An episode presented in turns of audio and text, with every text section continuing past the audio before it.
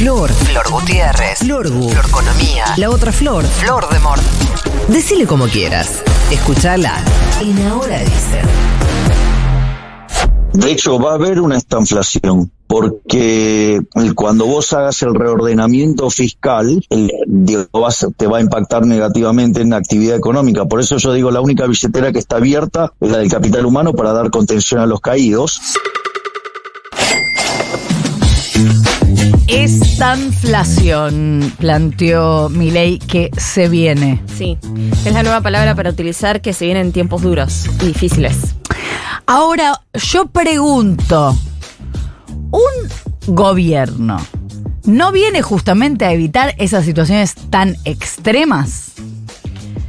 Es una buena reflexión, Flor. Sí, debería. Lo que pasa es que dentro del programa que tiene en mente Javier Milei para bajar la inflación, es inevitable entrar en un proceso de esta inflación. Que recordemos brevemente, lo decía recién Nico muy bien, es estancamiento con alta inflación. Estancamiento puede significar que la economía no esté creciendo. Entonces por ejemplo, hoy había un debate que decían, hey, critican a mi ley, pero ahora estamos en estancamiento. Bueno, sí, la economía no está creciendo y estamos con alta inflación, pero particularmente porque hay un sector de la economía que está muy afectado, o que estuvo muy afectado en el año, que fue el sector agropecuario, ingresaron menos dólares y te tira como el promedio para abajo. ¿Pero eso es por la sequía? Y sí, estás con 36 meses consecutivos de crecimiento del empleo privado. Eso en, en momentos de esta inflación no suele pasar. Eh, de hecho, ahora vamos a repasar, tuvimos otros periodos históricos de esta inflación y estabas con niveles de desempleo muy elevados. Ahora lo que tenés es impacto en algunas actividades muy puntuales o por la falta de divisas o por el sector del agro. Sí, si se extendía esto más hacia adelante, bueno, probablemente eh, estábamos entrando en una recesión que técnicamente es cuando estás dos trimestres sin crecimiento de, la actividad económica. Lo que marca Javier Milei me parece que es no que vamos a estar en un estancamiento, sino que vamos a estar en una recesión, que la economía no va a crecer, que vamos a estar pasando tiempos difíciles y los niveles altos de inflación no van a ser estos eh, 150% de inflación interanual que tenemos ahora, sino niveles bastante más elevados por varias razones que vamos a enumerar en un ratito. Cuando hablamos, Flor, de bastante más elevados, ¿de qué, qué- en qué hay que pensar?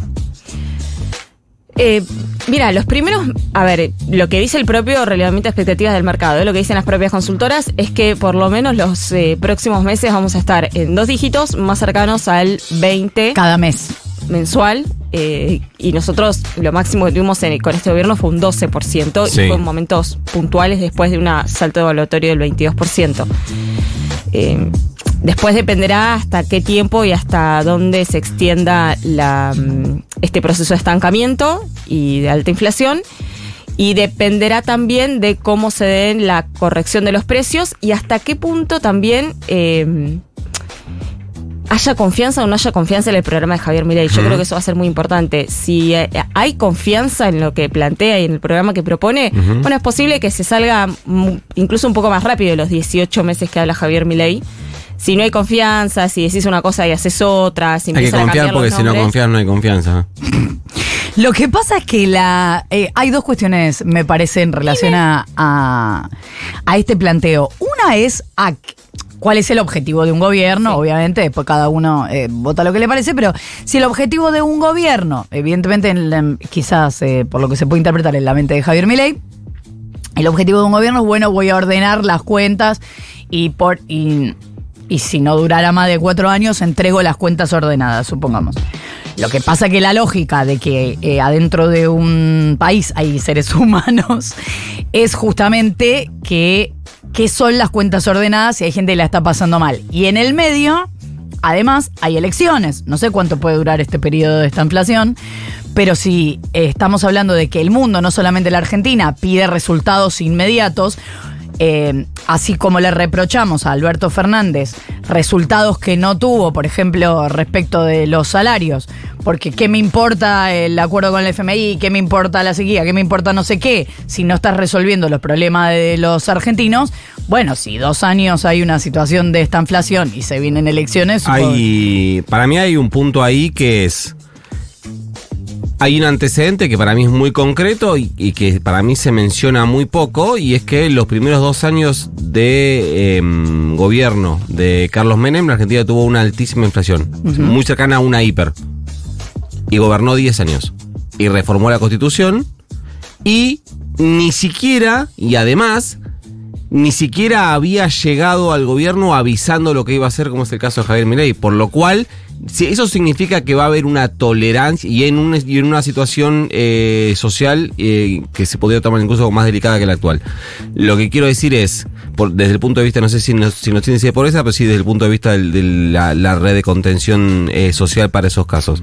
Lo que quiero decir es que ¿Significa que va a pasar de nuevo? No. Lo que quiero decir es que hay antecedentes en este país, no en, ni en Arabia, ni en Suecia, ni en la India, de una sociedad dispuesta a tolerar durante un periodo de tiempo que no es el inmediato, que no son seis meses, que son por lo menos dos años, de alta inflación en eh, con recesión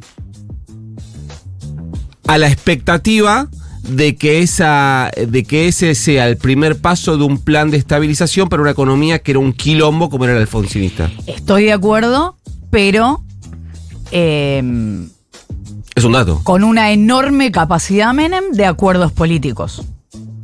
O sea, había otro tipo de contención, si querés institucional, no sé cómo llamarle. Sí, pero no había un plan social. No, no, estoy de acuerdo, estoy de acuerdo. O sea, y la gente no salía a la calle, se la fumó. Y hay que ver si mi ley no los amplía, incluso como hizo Macri. Bueno, no le dejamos no, hablar no, Perdón, pero. No, estaba... recordando que ayer Javier Milei dijo que, él, eh, que había un 80% de las personas que entendían y querían un ajuste y entendían que era un momento de un ajuste. Yo no sé de dónde sacó ese porcentaje del 80% de las personas que quieren un ajuste. Lo cierto es que eh, me parece que es eh, imposible predecir qué es lo es el famoso cuando te preguntan, che, ¿y la calle va a resistir? Y no sé, o sea, sí, la gente la va a pasar mal, no sé hasta qué punto va a resistir, hasta qué punto Milei va a tener la gobernabilidad. Pero además porque hay una percepción, eso sí, esto ha estudiado en los últimos eh, focus, hay una percepción de que, bueno, sí, obvio es necesario el ajuste, pero a mí no me va a tocar. Bueno, hay que ver qué pasa cuando empiece a tocarle a cada uno. No, digo, está claro que, a ver, nadie la quiere pasar mal, la gente quiere que lo ajuste al otro, no quiere que le ajuste a ella, y eh, los salarios no vienen creciendo a un ritmo el cual te permita, no sé, por ejemplo, Macri cuando asumió, que dice yo tendría que haber hecho el ajuste más fuerte los, primeros los primeros años de gobierno, bueno, tenías el salario en dólares más alto de América Latina. Hoy ese escenario es completamente diferente. De hecho, si ustedes escuchaban el audio del inicio, Javier Milei dice, la única billetera que va a estar abierta va a ser la del capital humano porque ya está advirtiendo que va a haber mucha gente que va a quedar eh, con este programa o con este planteo de esta inflación. Hay mucha gente que la va a estar pasando mal y que entonces va a necesitar ese ministerio seguramente reforzar sus políticas. Bueno, te está advirtiendo que la situación viene muy compleja. Hasta qué punto se aguanta o no se aguanta lo iremos viendo en la marcha. Lo cierto es que particularmente cuando hablamos de, destacamiento hay, que entender que es un programa que tiene yo diría tres pilares, que es un ajuste clásico, o sea, liberal, neoclásico de la economía, como lo quieran llamar, pero como ya lo vivimos en mucho tiempo. Ajuste clásico, ¿y, por qué estamos hablando de recesión o menor nivel de actividad económica? Porque lo que plantea Javier Milei es un recorte de 5 puntos de gasto, sacando los 10 puntos que él habla de la LELIC, ¿no? Corrámonos de eso, habla de 5 puntos. Habla de obra pública, habla de reforma del Estado y quieras o no, vos vas a tener que tocar los subsidios y vas a tener que hacer un aumento en las tarifas y más si corregís el tipo de cambio, porque vos haces un, salto evaluatorio, no vas a estar más en un dólar de 3.50, te va a ser un dólar más cercano a los 600, 700 mangos. Eso te va a generar un, atraso en los precios que vas a tener que actualizarlos sí o sí, porque si no, más guita en subsidios. Bueno, ¿qué es lo que va a generar todo eso? Que la gente tenga menos guita en el bolsillo para ir a consumir, para ir a comprarle al comerciante. Y ni hablar de la cantidad de gente que, y ya estamos hablando, por ejemplo, empleados de la obra pública que ya están recibiendo despidos o suspensiones, o de algunas plantas que, por ejemplo, en Mercedes-Benz, que están dejando de funcionar. Eh, de Tierra del Fuego también ya anunció algunas suspensiones de, empleados. Bueno, eso va a empezar a pasar, entonces va a haber menos consumo, hay menos consumo, hay mayor tasa de desempleo, hay menor nivel de producción de las empresas, empiezan los cierres, las suspensiones, todo eso te genera un escenario muy crítico y muy difícil hacia adelante, por eso eh, se, generan estas transiciones. Eso está junto con una emisión monetaria cero, digamos, acá, hasta acá estamos hablando de un programa de ajuste clásico, que es ajuste fiscal, emisión monetaria cero, y eso se le suma todas las correcciones de precios que hay que hacer. Que algunos dicen, bueno, son necesarias. Yo digo, ¿hasta qué punto son tan necesarias, digamos, llevar un dólar de un día para otro a 600 mangos, corregir nafta, corregir tarifas? Y lo que está sucediendo ahora es que todos los precios de la economía que uno podría decir, bueno, están atrasados, los tenés que actualizar, no son los que más están subiendo, están subiendo los otros precios de la economía, lo que están incluso adelantados a la inflación. O sea, ¿se entiende más o menos lo que estoy diciendo? Hoy están subiendo el pan, la carne, los alimentos que ya vienen subiendo a la par de la inflación. Y sin embargo son esos los precios que están corrigiendo. Tienen que corregir los otros precios que están atrasados, si querés, ¿no? Que es el combustible, etcétera. Bueno, pero ahí es donde entra eh, la idea de que no vamos a tener Secretaría de Comercio. Y ahí entra esta idea que yo quería también sumar a, a un poco este análisis, que es no va a haber Secretaría de Comercio. Yo no soy de la idea de los que cree que la Secretaría de Comercio es una secretaría que va a solucionar la inflación ni que los controles de precios en lo absoluto. No, de hecho lo que dijo es que lo que desaparece en realidad es la Secretaría de Comercio con el rol que tenía actual. No sé si no va a haber Secretario de Comercio porque cumple otras funciones. Lo que dio a entender, a- a- de modo mi ley, es que no lo que no va a haber es una cartera destinada a la negociación de acuerdo de precios. ¿Querés que lo escuchemos a ver qué dice? Entonces la Secretaría de Comercio Interior afuera también. Obvio, no tiene por qué estar haciendo eso de regular precios. A mí me parece una aberración eso. Ah, no existe más la Secretaría de Comercio Interior. No en el sentido que le han dado históricamente los gobiernos.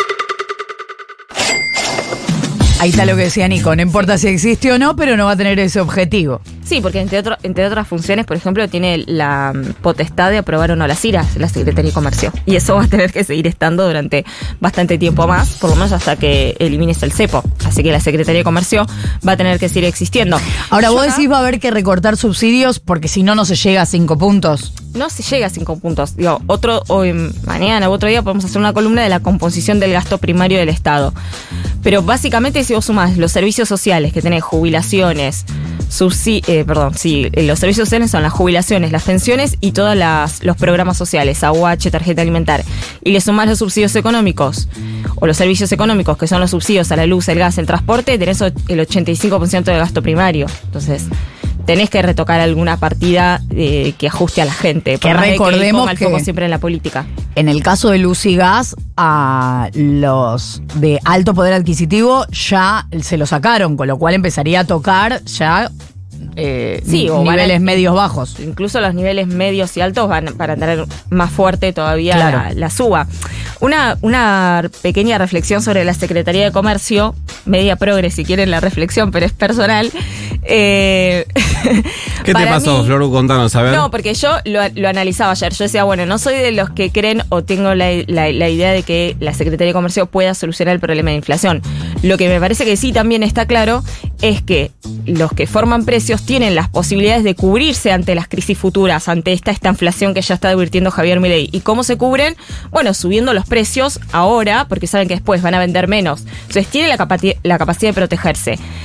El ciudadano de a pie que va a comprar y tiene que convalidar los precios que está ahí porque tiene que comer, no tiene a nadie que eh, pueda jugar a su favor, no tiene a nadie que lo pueda proteger. Entonces ahí entra un poco el rol del Estado en decir, che, no me subas tanto, che, acordemos una canasta, no porque va a solucionar la inflación, sino porque trata de, eh, eh, en esa negociación, digamos, eh, eh, en, ese vínculo de poder que es el que consume y el consumidor, hay uno débil que es el consumidor, trata de jugar un poquito para ese lado, trata de tirarle una soga y decirle, che, bueno, por lo menos tenés esta canasta de precios que si la conseguís el pan va a estar a un determinado valor.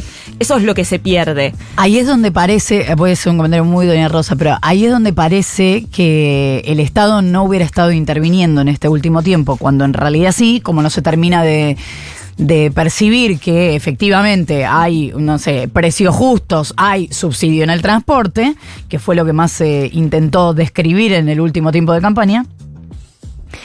Eh, pero nosotros contamos seguido, co- lo contamos esta semana mismo, cuando existe, por ejemplo, un lockout patronal en, en el transporte y entonces el bondi que tiene que venir no viene o viene con menos frecuencia y el que lo está esperando todos los días también siente, es como, che, ¿y a dónde reclamo yo que mi bondi no viene?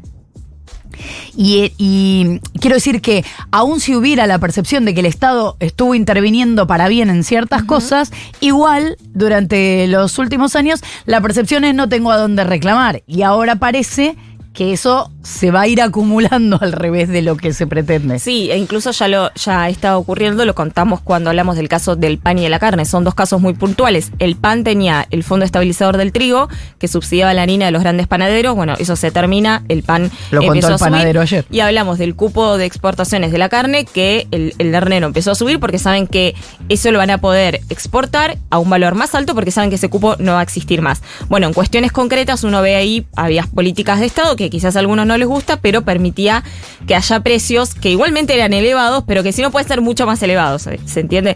Para finalizar, lo que, lo que quiero decir es que ya tuvimos momentos de esta inflación. Tres ejemplos muy claros. En el 76, el PBI, o sea, la actividad, la, la economía cayó 2% y tuvimos una inflación de más del 400%. En el 85, el PBI cayó 7% y tuvimos una inflación interanual del 385. En el 2002 fue la caída más fuerte del 11% con una inflación del 50%. Y eh, podríamos dar otros ejemplos, pero para entender que este concepto ya lo hemos vivido en, la historia argentina, vamos a ver de qué magnitud es. Uno tiende a pensar que va a ser bastante fuerte. Y para mí lo que es central es cuánto tiempo se va a extender. El objetivo de mi ley es pasar momentos malos, así como se pasó cuando, cuando, como lo decía Nico, cuando se hizo el plan de convertibilidad, pero que después la economía salga creciendo y que eso permita enseguida recuperar empleo y salarios y mi ley pueda tener un trecho hacia adelante. Veremos si eso le sale, digo, eso es el objetivo del gobierno entrante.